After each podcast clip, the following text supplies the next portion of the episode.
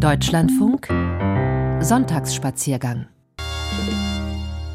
El Nuevo Caiman. Und jetzt gehen wir von diesem Karneval erstmal weit in den Nordosten nach Usedom, genauer gesagt.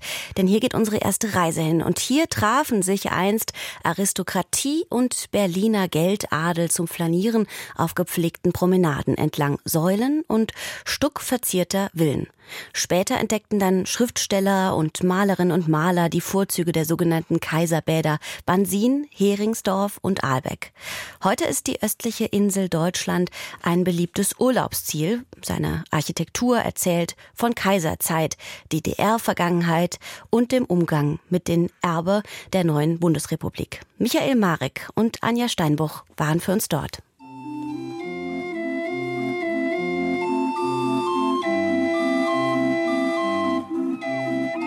Usedom, das ist mit 440 Quadratkilometer eine zerklüftete Insel zwischen Haff und Ostsee.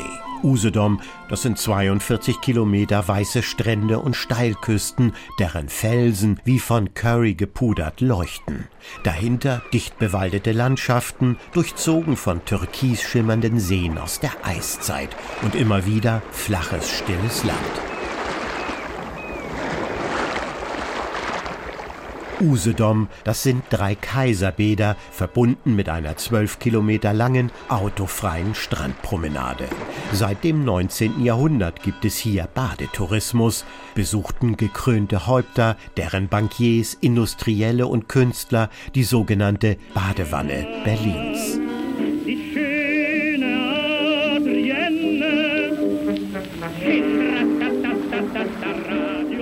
Man hat Ruhe und frische Luft. Und diese beiden Dinge erfüllen Nerven, Herz und Lungen mit einer stillen Wonne.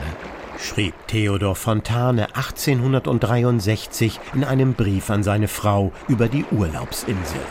Der Schriftsteller verbrachte seine Kindheit in Swinemünde, später kam Fontane regelmäßig zurück. Und auch Nobelpreisträger Günter Grass hat mit zauberhaft schrägen Versen Usedom und seiner Kindheit ein Denkmal gesetzt, Kleckerburg oder Wie macht man die Ostsee? Bucheckern, Bernstein, Brausepulver, dies Taschenmesser und dies Abziehbild, ein Stück vom Stück Tonnagezahlen, Minutenzeiger, Knöpfe, Münzen, für jeden Platz ein Tütchen Wind. Ursprungsort der heutigen Urlaubsinsel mit rund einer Million Besuchern pro Jahr ist Heringsdorf. Wo einst der preußische Staat die Heringsfischerei vorantrieb, entdeckten geschäftstüchtige Großgrundbesitzer im 19. Jahrhundert ein bisher ungeahntes Potenzial an der Pommerschen Bucht die Sommerfrische. Wir stehen auf dem sogenannten Kulm, der Ausgangsort der Entwicklung des Badeortes Heringsdorf war. Jana Olszewski ist Historikerin und hat sich auf Bäderarchitektur spezialisiert. Seit etwa 1750 hatten sich an den Küsten, an der Südküste Englands, die ersten Seebäder gegründet. Und England ist sozusagen das Vorbild auch für deutsche Seebäder an Nord- und Ostseeküste. In Heringsdorf hat man natürlich diese Entwicklung wahrgenommen. Und so ist also hier ab 1824 sind die ersten Badeanstalten errichtet worden und man begann hier auch die ersten Logierhäuser zu bauen, das erste Gesellschaftshaus und diese ganze Entwicklung in der Frühzeit ist verbunden mit keinem geringeren als Bernhard von Bülow, einem Vorfahren Vico von Bülows, den wir alle kennen, den Komiker. Zu den ersten Hotels, die damals Logiehäuser hießen, gehört auch das heute blitzblank renovierte Weiße Schloss in Heringsdorf. Eine Nobelherberge, damals wie heute, für eine gut betuchte Klientel, nicht nur aus dem 200 Kilometer entfernten Berlin. Und das Weiße Schloss ist auch deshalb sehr spannend, weil 1866 die preußische Kronprinzin Viktoria hier war mit ihren beiden Söhnen, Prinz Heinrich und Wilhelm. Wilhelm, der spätere Kaiser, Wilhelm II. Und nach der Schlacht von Königgrätz hat sie dann auch ihr Gatte hier besucht, der spätere Friedrich III., der Kaiser.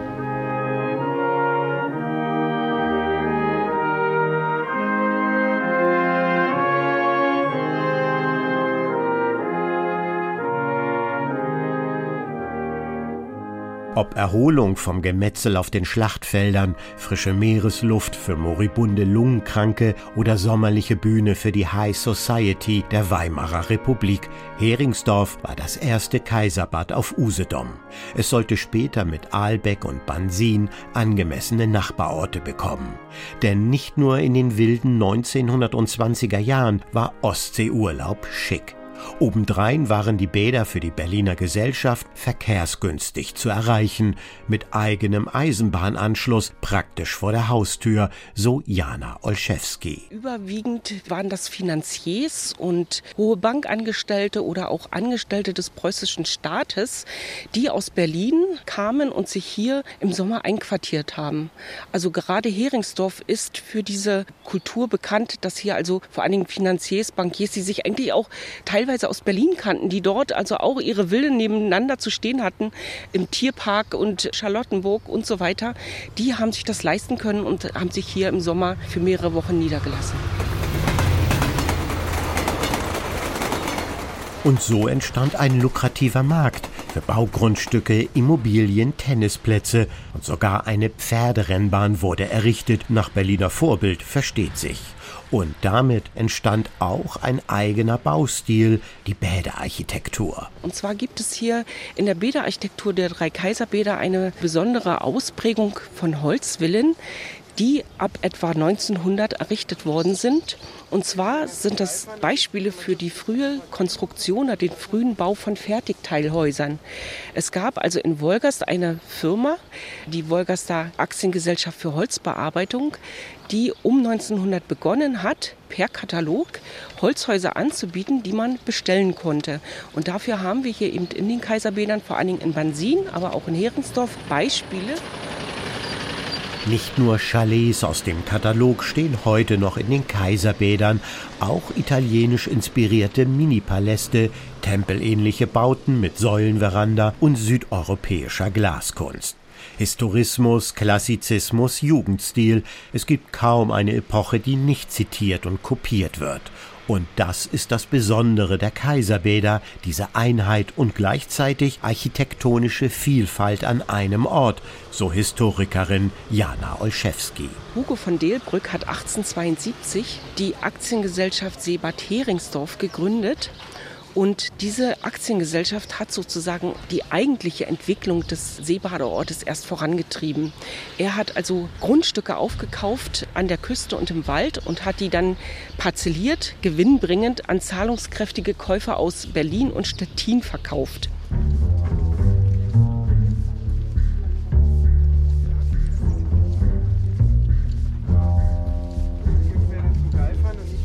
Im alten Ortskern von Heringsdorf zwischen Seebrücke und Einkaufsmeile ragt nur wenige Schritte von den Prachtvillen entfernt eine Bausünde aus DDR-Zeiten unübersehbar in den Himmel. Elf Stockwerke Plattenbau aus Stahlbeton.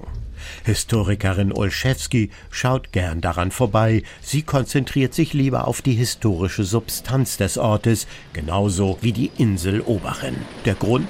Man bereitet gerade eine Bewerbung vor, um die drei Kaiserbäder als UNESCO-Weltkulturerbe anerkennen zu lassen. Wir stehen jetzt vor der Villa Oechsler, die von vielen auch als einer der schönsten Bauten der Bäderarchitektur überhaupt bezeichnet wird. Diese Villa ist 1883 errichtet worden und die Besonderheit dieses Baus ist, dass wir also hier eine Säulenvorhalle haben. Die Säulen aus Porphyr und im Giebelfeld befindet sich ein Mosaik, das seinesgleichen überhaupt in der Bäderarchitektur sucht. Das ist nämlich ein Mosaik, das badende Grazien zeigt, ein typisches Thema aus der italienischen Renaissance. Und diese badenden Grazien werden von Hase und Dachs beobachtet.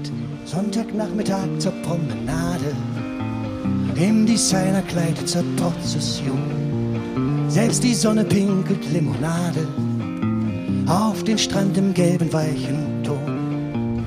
Aus den Muschelbühnen man geigen. Einen Steinwurf von Haas und Dachs entfernt die Villa Bleichröder, umgeben von einem Park, daneben ein modernes Hotel mit Pool und Außenanlage. Der historische Spazierweg auf der breiten, von Laubbäumen gesäumten Promenade wird von Flaneuren mit und ohne Fahrräder genutzt. Autos sind verboten. Fernab von Wirtschaftswunder und Modernisierungswahn wurden hier historische Baustrukturen verschont und für die Nachwelt bewahrt. Rund 200 Villen stehen in den drei Kaiserbädern inzwischen unter Denkmalschutz. Nur so überlebte das Ensemble der Kaiserbäder, deren Ursprung auch im gewinnsprudelnden Gesundheitstourismus liege, sagt Jana Olszewski. Ja, wir stehen hier am sogenannten Damenbadweg. Das Baden ist ja eine Kultur, die erst im Zuge der Aufklärung Einzug genommen hat. Und zwar hat man erkannt, dass diese staubkeimfreie Seeluft, die zudem sehr salzreich ist, einen sehr erfrischenden und anregenden Effekt auf den eigenen Körper hat. Und damit hat man eben begonnen, in England als Vorreiter die ersten Badeanstalten einzurichten. Ein teures Unterfangen mit Umkleidekabinen direkt am Wasser, zur Mode der feinen Gesellschaft inklusive des gehobenen Bürgertums. Die große Masse der Bevölkerung blieb von diesem Vergnügen zunächst ausgeschlossen. Aber auch unter den Schönen und Reichen gab es strenge Geschlechtertrennung. Was kann ein bisschen Wasser Ihnen schaden? Gehen Sie baden. In den ehemaligen Kaiserbädern wird diese Kultur nicht lange in Gebrauch gewesen sein. Hier hat man eher begonnen, dann sogenannte Badeanstalten zu bauen. Bis 1923, das ist das Jahr, in dem Bansin als erstes deutsches Seebad die Freibadeerlaubnis erteilt hat. Bis dahin war man also gezwungen, in Badeanstalten baden zu gehen. Und das war streng geschlechtlich geteilt. Es wurden Damen- und Herrenbäder angelegt, die durchaus weit voneinander entfernt waren. Und es gibt auch Berichte, dass diese Badeanstalten stark überwacht wurden.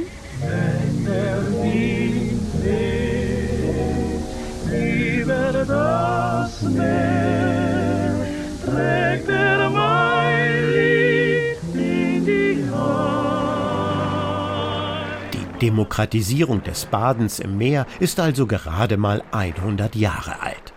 Zaghaft wagten sich dann nicht nur bürgerliche Gäste ins Wasser, sie fanden Unterkunft in den entstehenden kleinen Hotels und Pensionen in Aalbeck und Bansin. Badegäste wurden diejenigen, die sich das leisten konnten. Einerseits haben wir, und das trifft vor allen Dingen auf Heringsdorf zu, die Villenbesitzer, also diejenigen, die das Vermögen dazu hatten, sich eine Villa zu errichten.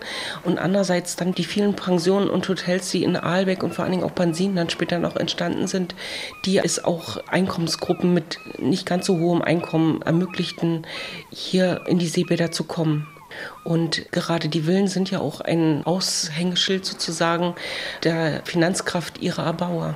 Die Abgeschiedenheit Usedoms, Sonne, Meer und viel Natur lockten auch zum Anfang des 20. Jahrhunderts die unterschiedlichsten Künstlerinnen und Künstler auf die Insel. Einer von ihnen war Maxim Gorki, weiß Karin Lehmann zu berichten, die sich seit Jahrzehnten mit der literarischen Vergangenheit der Insel beschäftigt. Gorki kam auf Anraten Lenins 1917, war ja diese Oktoberrevolution und hat sich ja in dem Land sehr viel verändert, auch für Gorki. Und Lenin hat ihn dann gebeten, er möchte doch ins Ausland fahren, weil er auch irgendwie gespürt hat, dass Gorki nicht zufrieden war mit den Verhältnissen, so wie sich das zum Teil entwickelte dort. Und viele schreiben, er war krank und musste aufgrund seiner Lungenerkrankung hierher kommen. Das würde ich nicht so sehen. Es war eine Art innere Emigration für Gorki. Ja? Und er hat äh, Lenin sehr gescheit reagiert und hat ihn erstmal weggeschickt mit dieser offiziellen Begründung nach außen. In Heringsdorf ist dem Schriftsteller mit der Villa Irmgard ein Denkmal gesetzt. Das Haus in der Maxim-Gorki-Straße 13 ist außen frisch gestrichen und innen ganz dem russischen Autor gewidmet. Wohn- und Arbeitszimmer sind im Stil der 1920er Jahre, teils mit Originalmöbelstücken eingerichtet. Gorki kam im Mai 1922 mit seinem Sohn und dessen Frau aus Berlin nach Usedom und mietete die Räume von einem Rechtsanwalt. Er schrieb hier an seiner Autobiografie und verfasste zahlreiche Briefe an europäische Schriftsteller. Er blieb bis September 1922. Dieses Haus steht auf der internationalen Denkmalliste und es soll davor gewahrt werden, dass man dieses Haus irgendwann mal ändert, anders anstreicht oder auch völlig anders nutzt. Die Gemeinde hat sich entschieden, dass dieses Haus eine Erinnerungsstätte an diesen großen Künstler bleibt, weil auch hier namhafte Künstler in diesem Haus Gorki Besuch abstatteten. Belegt sind die Besuche des Freundes und Schriftstellerkollegen Alexei Tolstoi, der nach Paris und Berlin emigriert war. Auch der Opernsänger Fjodor Schliapin und dessen Tochter gehörten zu seinen Gästen in der Villa Irmgard. Aber nicht nur Gorki entdeckte die Insel für sich, auch Heinrich und Thomas Mann, Theodor Deubler, Erich Kästner, Kurt Tucholsky, sie alle schwärmten für Usedom. Gorki war hier recht unauffällig. Die Fischer haben sich erinnert, dass immer jeden Morgen ein Mann mit einem großen Schlapphut und einem dunklen Mantel am Strand entlang ging, der auch nicht Deutsch sprechen konnte und eben durch diese fremde Sprache auch ein bisschen unwirklich wirkte. Dann hat er in einer Chronologie über die Kinder in Heringsdorf geschrieben. Und er schreibt dann, es waren wohl über 100 rachitische und skrofulöse Kinder. Sie spielten von morgens bis abends am Strand. Sie sahen aus wie alte Zwerge. Das hat ihn so beeindruckt, ja, dass er also das auch literarisch festgehalten hat, welche Begegnungen er gemacht hat und wie das auf ihn gewirkt hat. Auf der einen Seite vorne dieses Luxusleben, wo man sich am Tag dreimal umzog, wo es um 17 Uhr ständig Reunions gab, um Feuerwerke, wo die Leute gesehen werden wollten, wo das Leben einfach pulsierte mit Spielcasino, mit Tänzen und was es alles an Annehmlichkeiten gab. Das hat Gorki nicht gemacht. Er lebte hier sehr zurückgezogen. Trotz Seelenverwandtschaft haben sich die prominenten Dichter, die Kästners, Gorkis und Manns nicht getroffen, jeder urlaubte für sich mit Familie. Ob russische Seele, prominente Autoren oder Romanciers der Weimarer Republik, sie alle fanden Ruhe und Inspiration auf Usedom. Das habe vielleicht auch etwas mit dem milden Seeklima zu tun. Davon ist Karin Lehmann überzeugt und rezitiert das Ideal von Kurt Tucholsky. Eine Villa im Grünen mit großer Terrasse. Vorne die Ostsee, hinten die Friedrichstraße. Mit schöner Aussicht, ländlich mondän, vom Badezimmer ist die Zugspitze zu sehen, aber abends zum Kino hast du es nicht weit. Das Ganze schlicht, voller Bescheidenheit. Neun Zimmer, nein, doch lieber zehn. Ein Dachgarten, wo die Eichen draufstehen, Radio, Zentralheizung, Vakuum, eine Dienerschaft, gut gezogen und stumm. Eine süße Frau voller Rasse und Werve und eine fürs Wochenend, zur Reserve. Eine Bibliothek und drumherum Einsamkeit und Hummelgesumm. Eine Insel, die Krankheiten heilt und Ängste nimmt.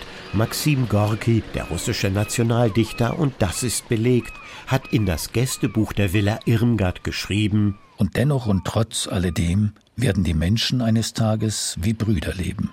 Da ahnte der große russische Schriftsteller noch nichts von der Tragik des 20. Jahrhunderts und den politischen Wendehälsen. Nach der Wende gab es den Antrag, dass man darüber nachdenken sollte, die Maxim-Gorki-Straße umzubenennen. Sie ist ja erst lange Bergweg. Das scheiterte daran, dass Überzeugungsarbeit geleistet wurde, dass Gorki kein No-Name ist, sondern jemand, der Weltliteratur geschrieben hat und dass man bestimmte Sachen nicht wiederholen sollte und einfach Literatur verbannen sollte, die dann einfach manchen nicht passt, dass sie hier im Ort noch da sind, dass eine Straße nach einem Künstler benannt wird. Nein, die Straße hat überlebt und das zeigt eigentlich, dass man doch sehr großzügig denken kann und eine gewisse Weitsicht auch mitbringt. Sie hat mir treu versprochen,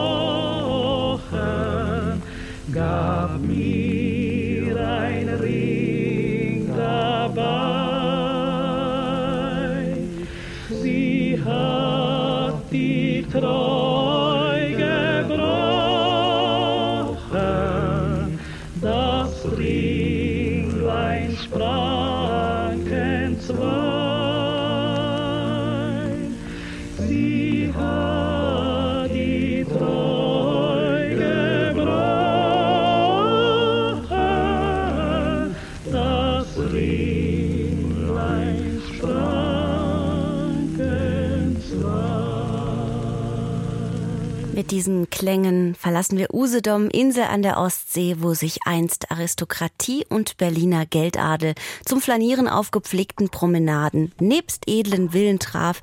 Später entdeckten dann noch Schriftstellerinnen und Schriftsteller und Maler die Vorzüge der Insel und meine Kolleginnen und Kollegen Michael Marek und Anja Steinbuch waren für uns dort.